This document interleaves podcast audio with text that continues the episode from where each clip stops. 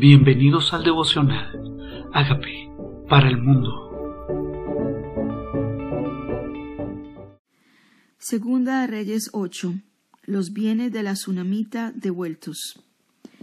Habló Eliseo a aquella mujer a cuyo hijo él había hecho vivir, diciendo Levántate, vete tú y toda tu casa a vivir donde puedas, porque Jehová ha llamado el hambre el cual vendrá sobre la tierra por siete años.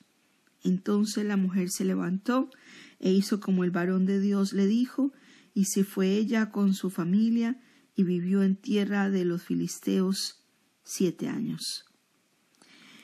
Algo que quisiera resaltar es que es Dios quien llamó al hambre.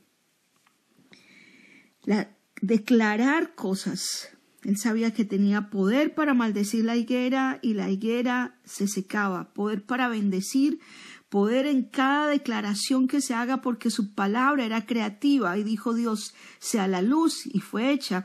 Ahora Dios dice, sea el hambre y el hambre es hecho. Llamó al hambre y nos enseña también a nosotros que tal vez nosotros llamamos cosas que no debíamos llamar, porque el lenguaje de Dios es llamar las cosas que no son como si ya fueran, dice Romanos 4:17. ¿A qué llamas tú con tus palabras? Cuando Dios llama al hambre, el hambre llega y dice, y vino por siete años. Ella siguió la instrucción de Eliseo y por esos siete años se fue porque Dios quería guardar del hambre a esta mujer que había sido bendición para Eliseo. Y cuando habían pasado los siete años, volvió de la tierra a los filisteos, después salió para implorar al rey por su casa, por sus tierras, y el rey le había hablado con Giesí, criado del varón de Dios, diciéndole Te ruego que me cuentes todas las maravillas que ha hecho Eliseo. Y mientras él estaba contando al rey cómo había hecho vivir a un muerto, aquí que la mujer a cuyo hijo él había hecho vivir vino para implorar al rey por su casa y por sus tierras. Entonces dijo Giesí, Rey, señor mío, esta es la mujer y este es su hijo, el cual Eliseo hizo vivir. Y preguntando al rey a la mujer, ella le contó. Pareciera coincidencia, esta mujer vuelve después de siete años y exactamente están contando su historia en el momento en que ella se presenta delante del rey. ¿Acaso Dios no ordena las cosas? ¿Acaso no es Dios quien hace posible todo? ¿Acaso Dios no puso en el momento exacto al criado Eliseo en el momento en que iba a llegar la tsunamita? Aquí está Dios preparando el camino, Dios que sabe todas las cosas. Entonces ella confirmó lo que estaba contando el criado y dice, has de volver todas las cosas que eran suyas y todos los frutos de sus tierras desde el día en que dejó el país hasta ahora. No solamente hubo devolución de tierra, sino el fruto que dejó, la abundancia que dio esa tierra. El resultado del trabajo que se produjo de las cosechas de una tierra que tal vez ella no sembró y una cosecha que ella no cegó. Pero Dios en su fidelidad da mucho más abundantemente de lo que pedimos o entendemos. Hay algo que hayas perdido, hay algo que hayas dejado, hay algo que tengas temor que el enemigo haya quitado. Dios quiere retribuir, devolver lo que te pertenece. Hay algo que se quedó en el pasado, que te pertenece y pareciera que se hubiera perdido. Aquí está ella, le clama al rey, pero es Dios quien inclina el corazón del rey, quien hace posible lo imposible, haciendo que alguien hable por ella delante del rey justo en ese momento. Dios quiere devolverte lo que te pertenece. Eliseo se fue luego a Damasco y Benadad, rey de Siria, estaba enfermo el cual dieron aviso diciendo, el varón de Dios ha venido aquí. Y el rey dijo a Hazael, toma en tu mano un presente y ve a recibir el varón de Dios y consulta por él a Jehová diciendo, ¿sanaré de esta enfermedad?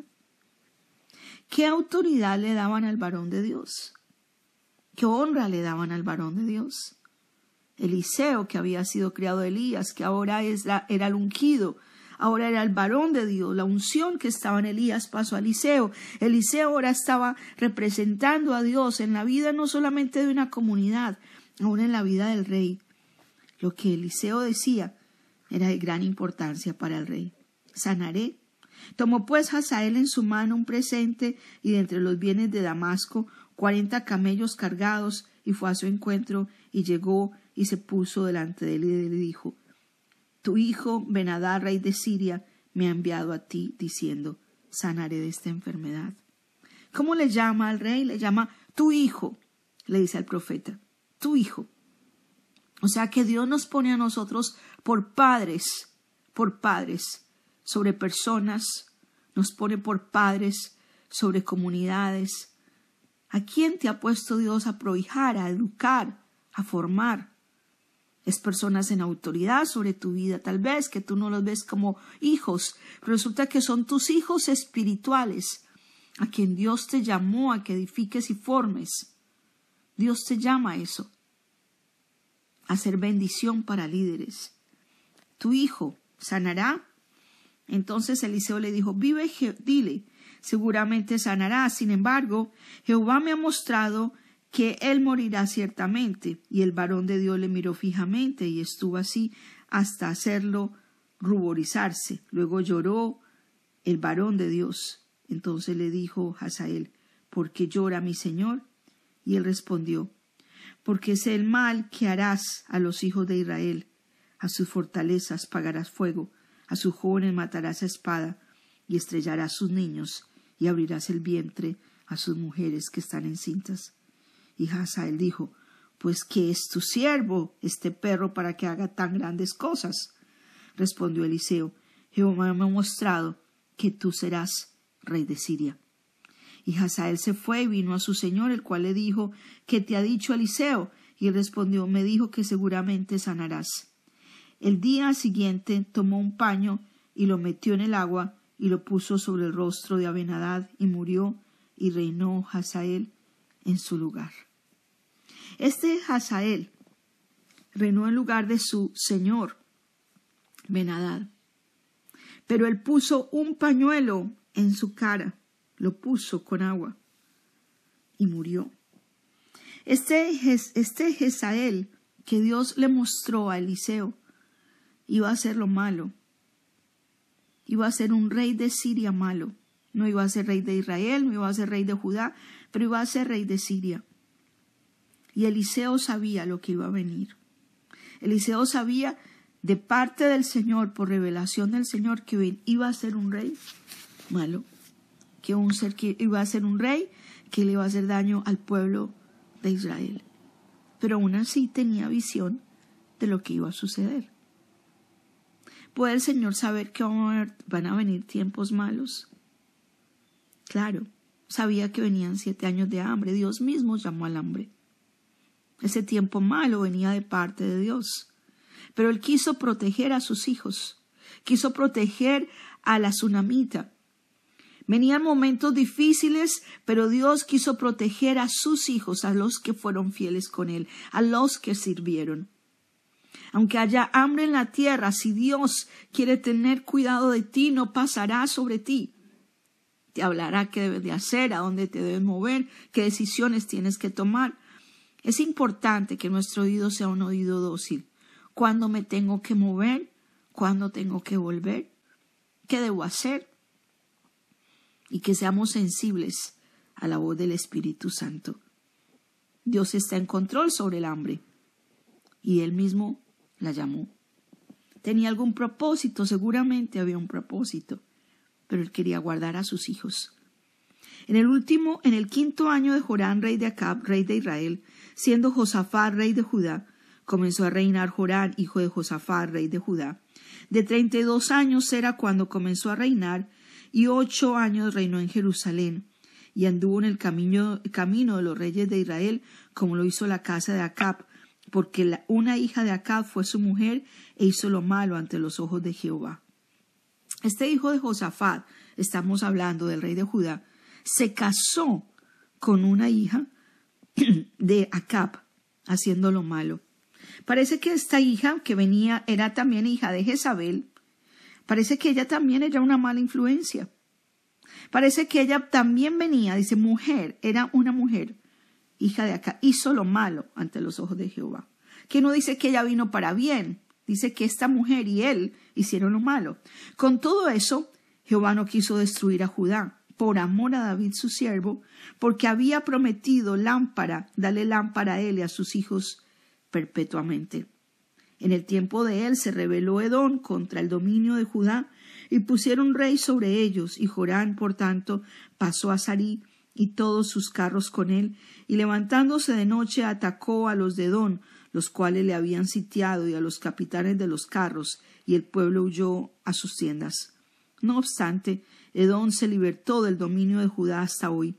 También se rebeló Libna en el mismo tiempo. Los demás hechos de Jorán y todo lo que hizo no están escritos en el libro de las crónicas de los reyes de Judá. Y durmió Orán con sus padres y fue sepultado con ellos en la ciudad de David y reinó en, su, lugar suyo Ocosías, su hijo. ¿Es importante con quién se casen nuestros hijos? Claro.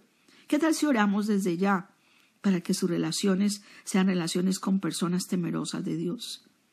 Para que esas personas que lleguen a sus vidas aporten a sus vidas crecimiento espiritual y bendición. Esa influencia no fue buena para Jorán. Solo reinó ocho años y durmió con sus padres y fue sepultado. Ahora, ¿qué pasa con Ocosías?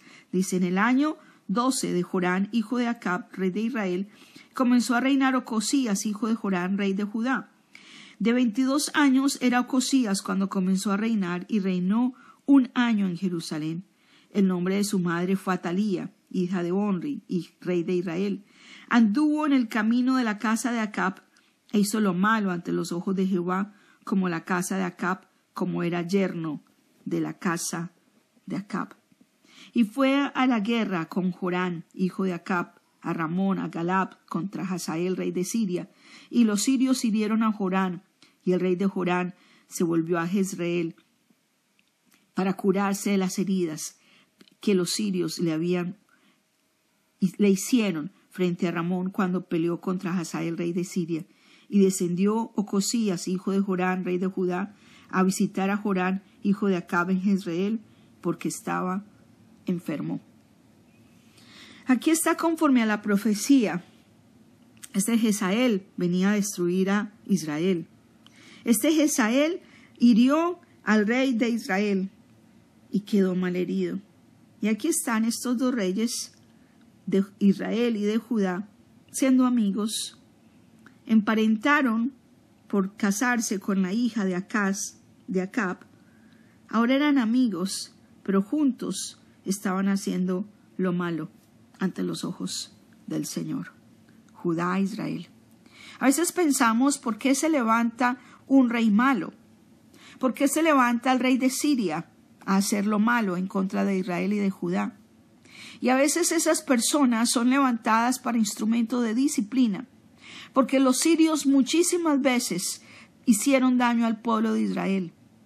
Y en una de esas ocasiones Dios le dijo, tú piensas que es tu poder el que te ha hecho conquistar estas naciones, pero esa capacidad vino también de mí. Esos instrumentos de disciplina a veces vienen también de parte de Dios por un pueblo que se rebeló, por unos reyes que no hicieron lo recto ante los ojos del Señor ni el de Judá, ni el de Israel. Y éste estaba herido por las heridas que le había causado el rey de Siria. Aquí están hombres que no eran temerosos de Dios liderando. ¿Qué tal si le oramos al Señor por hombres temerosos de Dios que lideren nuestras naciones, nuestras ciudades, nuestras comunidades? ¿Qué tal si le oramos para que nuestros hijos, formados en el temor de Dios, sean los que ocupen posiciones de autoridad? ¿Qué tal si le oramos por construir una nueva generación, que cuando se levante una nueva generación sea una generación que haga conforme a los hechos de Dios, conforme al corazón de Dios? Son los nuevos líderes, estamos formando los nuevos líderes. Estamos haciendo de esta nueva generación una generación temerosa de Dios. Ellos son los que van a tomar decisiones en el futuro. ¿Qué tal si oramos por ellos? Para que no sean no se emparenten con personas que no deben, que no se asocien con quienes no se deben asociar, y que lideren conforme al corazón de Dios, que nuestra influencia sobre nuestros hijos sea una influencia de temor de Dios, de tal manera que ellos puedan decir son hijos de esta persona que amaba a Dios. Vivieron conforme a los hechos de sus padres y sus padres amaban a Dios. ¿Qué tal si vivimos conforme a eso? ¿Qué tal si hacemos conforme a eso? Y nuestras generaciones sembramos hoy lo que queremos cosechar mañana. Gracias Dios por la historia de la tsunamita, que tú le regresas lo que le pertenecía. Gracias Dios por mostrarnos que aun cuando llamas al hambre o aun cuando lideran otros reyes que son malos como instrumento de disciplina, aún lo permitiste tú. Tú eres quien quita reyes y quien pone reyes. hoy presentamos, Señor, que pongas tú en lugares de autoridad a los que han de dirigir nuestras naciones con temor de ti y que nos hagas a nosotros instrumentos para bendecir y formar una generación que te ama. Padre, gracias por tu palabra hoy. Gracias por la retribución.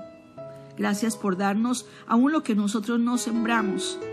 Gracias porque esta cosecha que viene sobre nuestras vidas es por tu gracia. Gracias porque nos das más de lo que esperábamos, nos retribuyes más de lo que esperábamos. Gracias Dios porque sabemos que aún en el tiempo de hambre tú nos guardarás. Perdónanos si no hemos trabajado por una nueva generación. Perdónanos, pero hoy te presentamos nuestras vidas para que seamos intencionales en trabajar por esta nueva generación. Te entregamos nuestro corazón.